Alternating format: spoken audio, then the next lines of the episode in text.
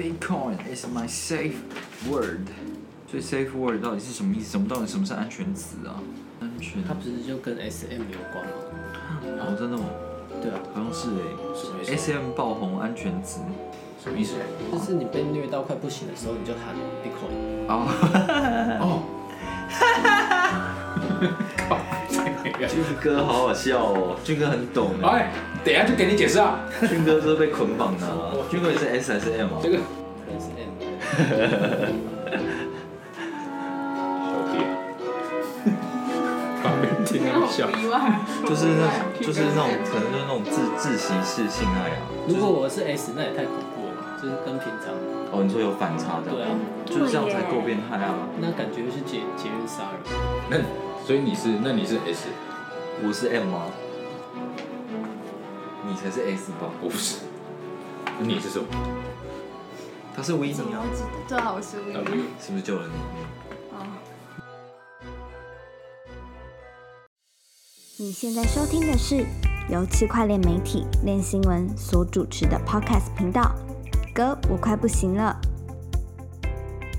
Hello，大家好，我是练新闻的 Jeff。我是韦德，我是 Jim，好了，那隔了一周呢，呃，加密货币市场也发生了许多的事情哦。那我们今天一样要聊三个话题。第一个呢，就是 Elon Musk 他在推特上面狂发比特币的相关推文，那社群人士纷纷表示，哎，你是不是经不住比特币的诱惑了？嗯，第二个话题呢是台湾新创推出了一个房产代币化平台，可以让你每个月每天赚取租金收益。这是第二个。那第三个呢就是瑞波啊，瑞波案这本周是最火热的一个控爆他，控爆他。对，瑞波案被 SEC 指控说他贩售非法证券，也就是 XRP。嗯，对，那今天我们就聊三个话题。好，那首先我们先来聊聊 Elon Musk 啊，他在本周发了一堆比特币的相关推文嘛。最一开始啊，是他在十二月二十号的时候，他说比特币是我的安全词，然后还发了一张就是比特币的诱惑图。那张图大家闭上眼睛想象一下，有个女生啊，然后她没有穿内裤，穿着一个裙子，然后那个裙子呢，她从后面把那个裙子撩起来，露出个屁股。嗯对，那她屁股上是那个比特币。对，那屁股就是一个横的，类似马赛克一个比特币这样。嗯，对，然后旁边就是有一个类似这个一个传教士。传教士，对，然后传教士呢，它上面写的英文是什么？Me trying to live a normal productive life，嗯反正就是一个一个，你就想象一个清心寡欲的人，然后旁边有一个裸女在诱惑他。那比特币就是那个裸女，嗯，对，所以为什么社群会讲说，哎，是不是经不住比特币的诱惑？他意思就是这样。但是有趣的是，他在十二月二十号讲说，比特币是我的安全词，嗯但是他今年一月的时候又说，比特币不是我的安全词。嗯，其实我蛮好奇的，就是安全词这个东西到底是什么意思？对啊，那哦，我后来发现俊哥在这方面略有涉猎。啊，俊哥，你跟我解释，跟我们解释一下安全词是什么意思？我就是去 Google 到的啊，它哎就是不要不要强调这个，你就跟我讲 安全词是什么意思。跟 SM 相关的。假设我是 M，然后我嗯被虐到快不行的时候，我就喊出我的 安全词。哦，所以你被哦，所以他这个意思就是他被虐到快不行了，他就叫他他就大喊比特币，对，啊，然后然后他就会停止这样。对，就是有那种窒息式性爱嘛，就是做的时候掐掐住你的脖子然后你快不行的时候，你就喊 Bitcoin，然后他就是松手。就很好很好奇，为什么他会说比特币是他的安全词啊？哎，问到重点了。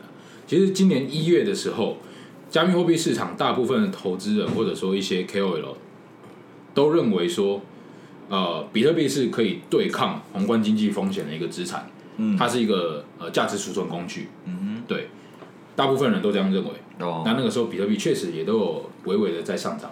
嗯但是就在那在那样的环环境下，Elon Musk 他说比特币不是我的安全词，他可能意思就是说，哎、他不认为比特币是一个可以对冲风险的资产。哦，对，那事实也证明了，确实在三月的时候，比特币随着呃美股崩盘，对一起崩盘，甚至跌的比他们还凶。对对对，对。啊，那到现在就是呃到现在十二月份、嗯。年底了，嗯。那美国政府还是还是要继续执持续印钞行这个无限 QE 政策嘛？对对啊，那比特币的价格跟今年年初相比已经涨了很多了。对，那也越来越多机构认为说，比特币它是一个呃黄金的替代品，或者说价值储存工具。嗯对，那或许 Elon Musk 就是顺着这样的一个趋势，他改口说比特币是我的安全词。哦，对对对，不过他好像就是在其他的推文又有一些就是呃意义就是意思相左的一些推文、哦。他还发了什么贴文？他说就是比特币像像法币一样的 bullshit，就是好像他觉得比特币跟法币一样扯吧。然后这个我们在写的时候，当时是俊哥写的嘛，嗯嗯，就你是怎么看待他这样说、啊？那一句话没有错啊，他就是觉得呃比特币不跟法币一样没有用吧，就哦。垃圾的感觉。哦，那我个人是觉得他看法有点反复，因为我记得他今年那篇是你写的，就是《哈利波特》的作者不是出来询问说比特币是什么，对，然后那时候 Elon Musk 他对比特币的看法是比较正面的，嗯。对，然后这一次我觉得他是比较负面的。嗯，确确实啊，就是 Elon Musk 在比特币这方面，他他对比特币的态度一直都模糊不定，有时候说比特币好，有时候说比特币不好。对但是我知道的是，他一直以来都说某一个币很好，没错，那就是狗狗币。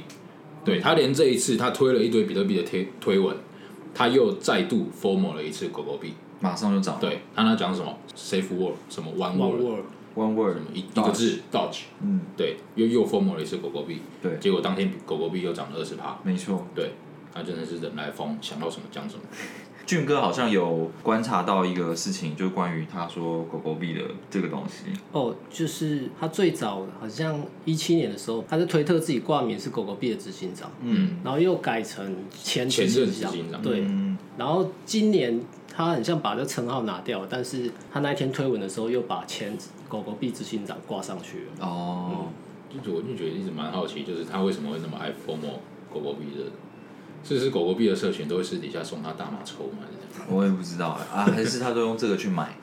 用狗狗币去买大麻？对啊，对啊，可能美国有这张特殊管道。反正 Elon Musk 他 FOMO 大家狗狗币一波之后呢，接下来就换到社群开始 FOMO Elon 去买比特币了。嗯就社群开始有人在讲说，哎、你应该要用你公司的资产，特斯拉、SpaceX 的资产去买一些比特币嘛。就跟维策略对，就是用维策略的案例来 formal Elon Musk。嗯那这样子的一个话题呢，也意外的把维策略执行长引出来了。嗯，那那时候维策略执行长讲了什么？他就是说，他建议 Elon Musk 可以拿跟维策略一样，然后拿公司的资产去买比特币。嗯而且当他这么做了之后呢，他说你这样子是对你的投资人有好处的。我在我在想，他暗示就是说他可他可以去避险，然后增加更多获利的这件事情。然后他还说，如果你这么做之后，其他在 S M P 五百上面的上市公司，他可能也都会跟着一起做，因为他们可能就想说，哇，干这个特斯拉都买了，然后他们就一起跟着买比特币，那比特币的价钱可能就更高。所以他他就说，Elon Musk，如果你这样做的话，你对你的投资人更好，因为你会赚的更多。就是 FOMO 他赶快进场的意思嘛。对，然后非常意外的就是 Elon Musk 还回复他这一个推文，就是他可能觉得说，就特斯拉钱很多啊，嗯所以他们如果要买比特币的话，他们有办法一次做这么大笔的交易嘛？嗯嗯嗯。然后我这月的那个执行长他就他说当然可以啊，然后他说我可以我可以再教你这样子。对，关于这个我们之前有写过一个，是因为维策略他怎么样买进比特币，他是交给那个 Coinbase 去去处理去处理。那 Coinbase 可能就有他的策略啊，可能呃几秒钟或几分钟就做一笔交易，然后用好几万笔的交易，不去影响比特币的整体的市市价，然后又可以买进大量比特币，然后他们还说他们帮维策略省了非常多的钱在交易上面，这样。嗯嗯嗯，其实我觉得 Michael Saylor 在这方面做的不错，嗯就是在这个市场里面有一句话，就是说，当你买了某一个币的时候，你要去，你就要去帮某一个币传教，你就要到处去 FOMO 那一个币，是你的责任。对，那就是你的责任，FOMO 那个币就变成是你的责任。他现在很扯，他现在每天都会发一则，我觉得很厉害的是，他他 FOMO 了很多机构投资人去关注比特币。嗯就我们前阵子也有写的嘛，就是有一个 Airbnb 跟 Uber 的早期投资人，嗯哦，他也因为 Michael Saylor 跟他讲述了一比特币的一些相关资讯之后，对哎，他开始关注比特币，甚至他认为比特币会涨到十万美元。，OK，那另外一个例子就是最近宣布说他要发行比特币基金的的天桥资本，嗯他创办人也出来讲说，哎，为什么他会进入比特币市场？就是因为他听了 Michael Saylor 讲的一些话，哦，所以他进来。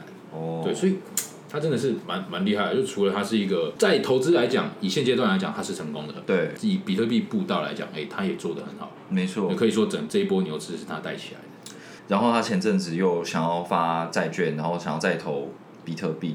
呃，然后上个礼拜他又在说，他又再买了一批比特币，然后有讲说，他又讲说他这一次进的这个价价格是多少，嗯嗯，然后我们不是都有观察到，就是他说他买进的那个均价刚好就是上个礼拜低点，的的的一个低点，对对对，就觉得超扯的。他真的是蛮蛮蛮屌的。嗯，那一波，而且那一个那一波下跌就是刚好哎、跌下来就刚好跌到它的进场价，对，对啊，很厉害啊！我只能说。我只能说厉害了。好，接下来我们来聊下一个话题。台湾新创推出了房产代币化平台哦，在台湾，尤其是在台北的年轻人，应该都有感觉啊，就是以我们这种微薄的薪水，嗯，要工作多久才有办法买得起一间房子？更不要提说要当房东租房子赚取那种被动收益。嗯，对，我们以我们这种一个月几万块薪水，探个档期就来后呀，可你炒币赚很多钱。没有多，没有。多，不是那些都是浮云，然后全部都是数字，哦，那个拿不走。其实，在现实生活里面，我真的是超穷，是穷穷到爆炸那种，哦。每天都穿那种各个项目的衣服上班，啊，如果建商说我们只收加密货币，你会不会买？应该不够买吧？应该还是没有那么多钱。好，究竟像我们这样的小资族有没有可能可以当得了房东呢？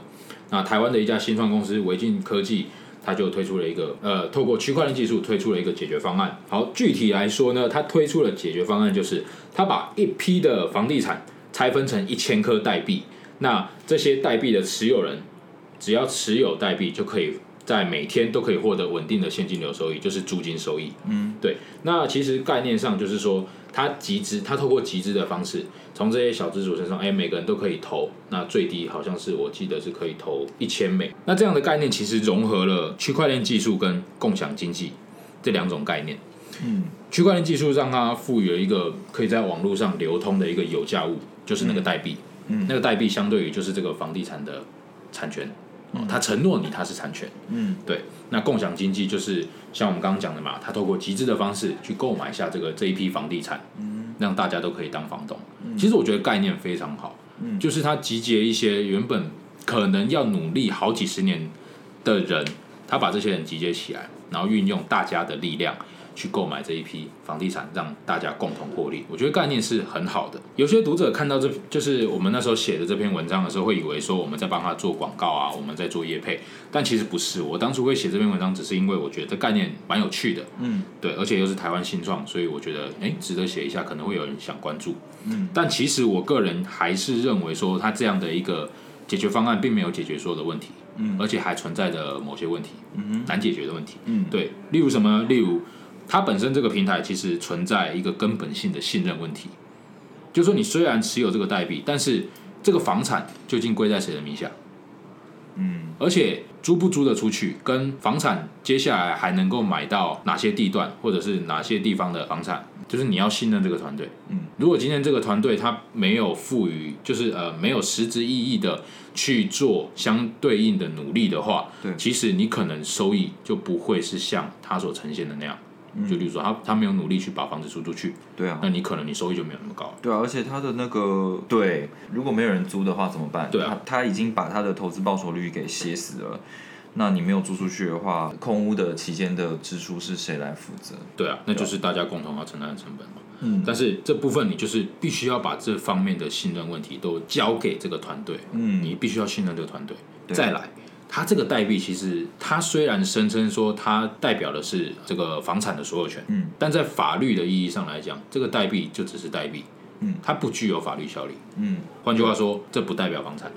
嗯，所以如果今天这家新创公司它不履行承诺，嗯或者说啊，他就把这个房产直接归为自己所有，或者说他自己就卖掉了，对那你要怎么办呢？对，对，那这个要告的话，也，可能又要很麻烦。嗯对，那这是在法律上的问题。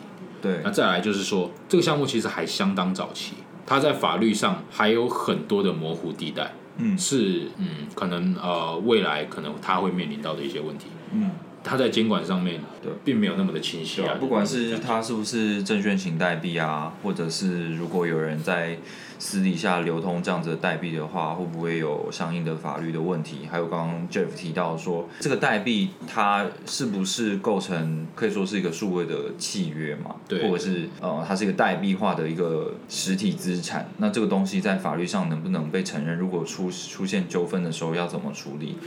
可能还有很多监管上面的问题需要被理清。当然了、它平台本身也透露的消息也没有那么多。例如说，它承诺说代币持有者每天都可以获得稳定的现金流收益，嗯但是我们都知道，一般来讲租房子都是月结，嗯为什么他会选择说每天给你利息？嗯为什么？那这个利息是从哪里来？嗯，对这方面的一些一些资讯，他并没有透露的很完全。对，对对对，所以如果对这个项目有兴趣的，可能还是要去跟跟这个项目方、跟这个这家新创公司去多多去聊一下，去探讨一下。嗯对对他，有承诺说要给的收益吗？他的网站上面表定是年化九趴多吧？对啊记得，对期望啊，因为现在都会这样子啊。反正我为了要避免争议，我都会写期望年化是多少这样。可是其实如果你有暗示别人，你有给出一个明确数字，然后暗示别人说可能就是有这个年化，基本上如果发生什么争议的话，还是会被找麻烦的。不是说你写预期或写浮动，然后就不会没有瑕疵、没有漏洞这样。对对对，总体来说，这个项目我觉得概念非常好，我非常喜欢。但是在法律上，或者说在一些实质的实际的营运上面，还是有很多问题需要去克服的。嗯，对好，再来，我们就要来聊本周最火热的一个话题了，就是瑞波案。好、瑞波他被美国证券交易委员会指控贩售非法证券 XRP。嗯，这时候其实有一个小问题哦，就是说，因为贩售非法证券，就是代币被 SEC 认定为证券这件事情，哎，瑞波不是第一个，嗯，前面已经有发生过好几次了，例如 EOS 跟 Kick 他们都发生过，对。啊，后来也都和解了。嗯，对，那为什么现在哎瑞波又被告？我们如果去回头看，EOS 跟 Kick 都被告过，而且都和解，EOS 现在也都好好的，为什么瑞波的这件案子会有这么高的关注度，甚至它的代币会跌得这么惨？嗯，我觉得第一个就是它的市值是前，它现在第几名啊？第四名，原本第三，原本第三，对现在第四嘛。对，然后它一直都是非常受到关注，然后有非常多的争议啦。主要争议就是说，XRP 这个代币本身跟 Ripple 公司的营运状况是没有相连接的。然后 Ripple 公司它声称的跨境汇款的网络其实也不需要一定要用 XRP，就算它有非常多的企业的会员，可是他们的 XRP 的使用率还是没有很高。那所以大家就会一直质疑说 XRP 到底有什么用？它的它市值为什么会这么高？或者是很多人甚至是觉得说这个东西根本就没有用这样子。嗯那这一次的消息就是在今年，呃，瑞波的这个执行长他一直有跳出很多新闻，就是他在说美国的监管对他们很不友善，他考虑要离开美国。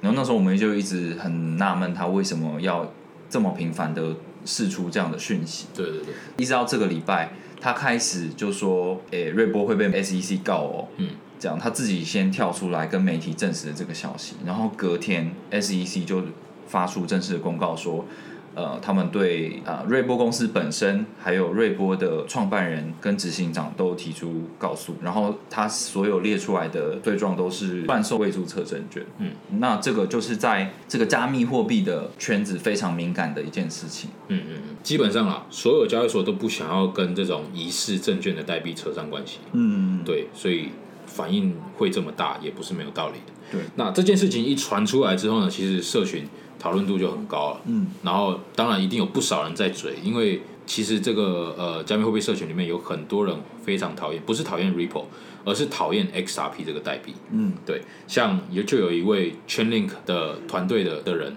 他就出来讲说，哎，如果今天 Ripple 公司的人有想要找工作的话，欢迎来跟我洽谈。哦对我们非常需要开发人员。也有人在嘴嘛，就是嘴说，哎，那你如果到时候跟 SEC 告诉了你的和解金，可不可以用 XRP 支付？这都是嘴炮。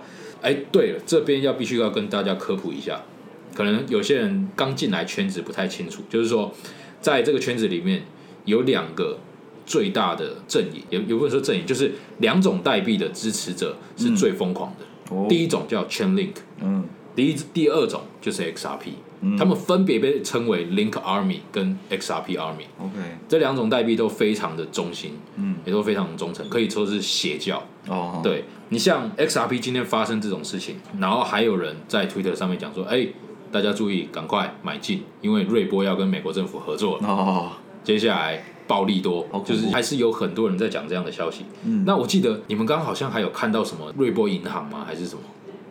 瑞波方舟，哦，瑞波方舟方舟，你有看到什么什么特别的、有趣的东西？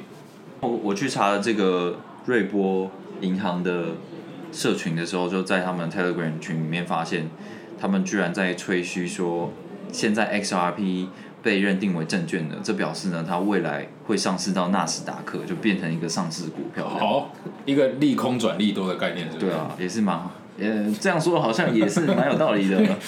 大家认为的利空被他们讲成利多，哎、这这蛮厉害的，这蛮屌的。嗯，好，那呃，XRP 就是事情发生到现在，它除了代币下跌之外，对 XRP 有造成哪些影响吗？这我这我蛮好奇的。呃，我今天就刚好有写到，有一些很顶级的做市商，像 Jump Trading，还有 Galaxy Digital Galaxy Digital Digital 呃，还有那个加密支付新创 Simplex 都已经跟瑞波切割了。就没有没有帮他们做事，然后也没有要提供他们的相关业务，这样、嗯，OK 对，然后好像还有一些小型的交易所也都，宣布下架，对不对？我哦对啊，不知道这个不知道是不是他们想要做顺便做广告广告还是怎么样，但是我觉得就是宣示意味蛮强烈的。哦，其实前几就是他这个消息一出的时候，我我们就在讨论了嘛，嗯，他说哎，看迟早 Coinbase 也要宣布下架，对啊，现在好多人在讨论说 Coinbase 会不会下架，然后刚刚也有一个某一个风投机构的人他在说，他说他就是有听到消息说嗯。Coinbase 已经有在考虑，可能最快在这周五，就是明天，对就是明天，哎，明天可能大家听到已经是，我已经是已经知道结果的时候了，对对对对对对总之就是我们今天录的时候是是明天了，对啊，就是哎他怎么说？他怎么说？他就说可能会再考虑把它下架，但是他没有很明确的消息说到底是下架哪一个部分。可能因为有有交易所跟现在有在做的是交易所的部分，还有在托管。托管的，对，对，但是要下架的话，应该都是交易所了。应该是在指交易所。对啊，那就是你认为可是利空还是利多？当然是利空啊，但是那你有开空吗？我有开空啊，那你目前绩效怎么样？我开空就是曾经有成功过一一小段时间，但是后来又我记得你昨天就开空了，我昨天就开空啊然后小赚就跑。哎呦可以哦，对，但是今天有那个 Coinbase 消息出来的时候，我又再开，那开了之后，对主观交易就整个大盘又回调，然后现在还是处于一个亏损的状况。我现在也还还蛮怕说。之后他可能又宣布没有没没事了，然后又整个再拉回来，那再 再拉回来的那有点惨的，因为现在很底耶。对啊，现在很底啊，它再会拉回来幅度幅度可能就是五十 percent 这样子，嗯嗯嗯。这就蛮恐怖的。呃，你你方便透露一下你的开仓价是多少？不方便，谢谢。哦 就讲多讲多讲少都，那讲少了，人家又觉得说，干你怎么那么穷啊？讲多人家搞不好大家听到的时候你已经发财。他是说开仓价，哦你，的开仓，你开平均开仓的均价不要哦，开仓均价哦，对啊，均价现在好像是二十五吧，零点二五，零点二五，零点二五，零点二五，零点二五就是很底部的一个价格。蛮底部的。以以长期来看的话，其实很底部。嗯，对，对那呃，其实昨天发生一件很好玩的事情呢，就是魏德他在开空，但是俊哥却在做多，他他也没有开合约做多，他买现货。嗯，那为什么俊哥就是这呃呃，可能魏德认为说它是一个很大的利空消息，那为什么在这个利空环境之下，你还要去去做多它？我就是只看线的情况去买进啊，单纯凭技术分析，就是就线论线的情况，你不去，就线论线，你不不看消息面，然后就线论线，它嗯就是牛市起涨的支撑，对，对，所以就就就往上看就小就赔钱了，我 赔了几趴？四十趴吧，哦，四十趴，隔隔一个晚上赔四十趴，很。猛，很猛。那我们这个这个练新闻小老师，我们是不是也要反问一下？小老师练新闻小老师需要访问一下吗。可以啊，听说你昨天也是做多嘛？对啊，哎，啊，结果呢？